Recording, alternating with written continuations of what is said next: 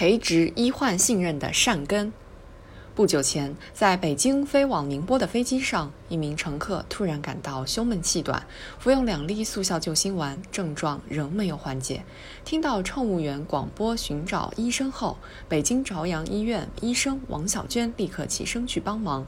经初步诊断，这名乘客是哮喘发作。王小娟拿出随身携带的药物，说：“我是一名呼吸科医生，你愿意相信我吗？”乘客表示愿意。服药后，病情很快平稳。医生万米高空救人的故事，既让人感动，也令人深思。当你生病时，你愿意相信医生吗？如果时光倒流三四十年，这也许是一个伪问题，谁都会毫不犹豫地选择相信。但是在当前的社会环境下，这确实成为一个真问题，很多人都会感到纠结，难以回答。近日，福建省肿瘤医院发生一起暴力伤医事件，一名患者用斧头砍伤正在门诊工作的医生。近年来，类似的事件频频发生，折射出医患信任脆弱的现实。当前，中国正从熟人社会进入陌生人社会，熟人社会的信任主要基于血缘关系、地缘关系等，而陌生人社会的信任主要基于社会规则、制度约束等。眼下，我国的家庭医生制度尚不完善，医患之间基本属于陌生人关系。患者除了对特定医生的特殊信任外，缺乏对医生群体的普遍信任。当患者遇到一位陌生医生时，出于自我保护的本能，往往更倾向于选择不信任或者半信半疑。人的一生，谁都离不开医生。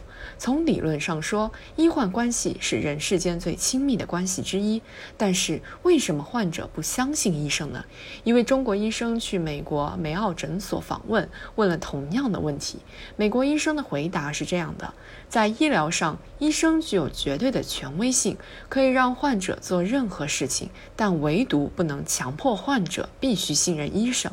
医患信任的基础是医生的行为与商业利益无关，只要医生还从桌子底下拿钱，就不会有真正的医患信任。美国医生的回答可谓一针见血。中国医患信任缺失，一个重要原因就是医疗行为中掺杂了商业利益。目前，公立医院的补偿机制极不合理，在医院的总支出中，政府投入所占比例不足百分之十，其余都要靠医院自我创收。过去，医院收入主要靠药品、耗材、检查、化验、新技术等。如今，药品加成被逐步取消，而技术劳务价格多年未调价，医院收入大幅下降。为为了弥补亏空，医院仍在想方设法搞创收。科室都有经济指标，医生往往靠过度治疗获得收益，从而造成了医患之间的经济对立。当医生沦为不合理医疗体制的牺牲品时，其公信力自然无法维持，这是医患信任解体的根源。那么，如何才能重建医患信任？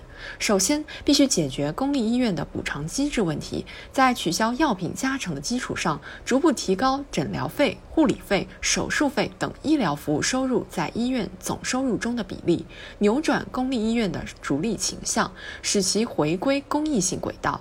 同时，严禁向科室和医务人员下达创收指标，医务人员个人薪酬不得与业务收入挂钩。其次，四、充分考虑医疗行业人才培养周期长、职业风险高、技术难度大、责任担当重的特点，建立符合医疗行业特点、体现以知识价值为导向的公立医院薪酬制度，使医生靠技术劳务获得体面的阳光薪酬，坚决杜绝医生从桌子底下拿钱。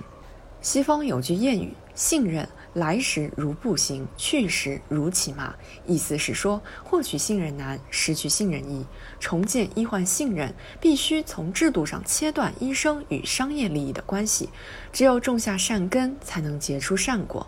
当每一位医生都能心无旁骛地看病，不必考虑经济指标时，当每一个白大褂都干干净净，不再受到商业利益熏染时，医患信任必将归来。